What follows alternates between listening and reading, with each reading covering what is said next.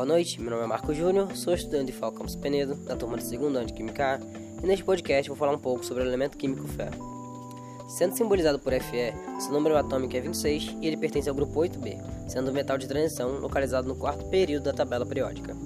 Possui massa molar de 55,845 gramas por mol, densidade de 7,874 gramas por centímetros cúbicos, ponto de fusão e de ebulição de 1535 e 2862 graus Celsius.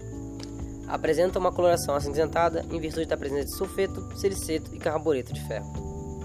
O ferro é o quarto elemento mais abundante da crosta terrestre, ficando atrás apenas do oxigênio, do silício e do alumínio. É encontrado na natureza fazendo parte da composição de diversos minerais, sendo que os principais são hematita, magnetita, siderita, limonita e pirita. Para sua obtenção, é necessário fazer uma separação, processo que é estudado por um ramo da metalurgia, responsável por cuidar somente da obtenção do ferro e do aço, chamado siderurgia. Existem indícios de sua utilização que datam por volta de 4.000 a 3.500 a.C., tendo sido usado pelos antigos sumérios e egípcios. A sua utilização é vasta em função de ser um metal maleável, tenaz, barato e resistente, além de um bom condutor de eletricidade e calor, apresentando propriedades magnéticas acentuadas. Por isso, junto do aço, forma ligas metálicas importantes na indústria, estando presente em inúmeras construções que nos cercam, além de diversos utensílios do nosso dia a dia. O ferro, ou melhor, o íon ferro, é muito importante para a nossa saúde e manutenção da vida. É esse íon que mantém as hemoglobinas do nosso sangue funcionando e possibilitam que consigam extrair oxigênio do ar quando o sangue passa pelos pulmões, para assim distribuí-lo por todo o nosso corpo.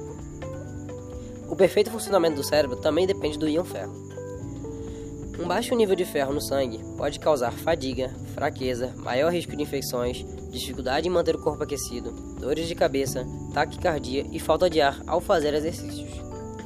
Pesquisas têm sugerido que quem faz exercícios físicos pesados regularmente especialmente os adolescentes e os vegetarianos, têm o um maior risco de desenvolver anemia por falta de ferro.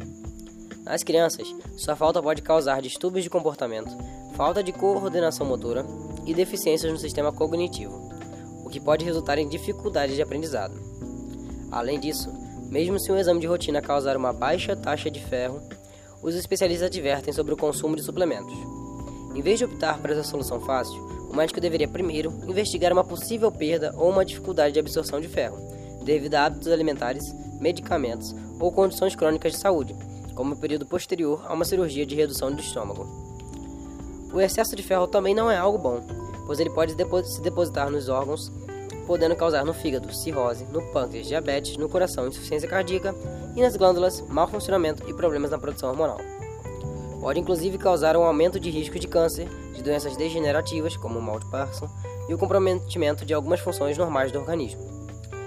A ponto de curiosidade, para se ter uma ideia do tanto que o ferro é importante para a vida, considere o seguinte: na década de 80, o cientista John Martin disse que não havia plâncton em regiões superiores dos oceanos, em virtude da falta de ferro. E, consequentemente, sem o plâncton, outras formas de vida marinha não se desenvolviam.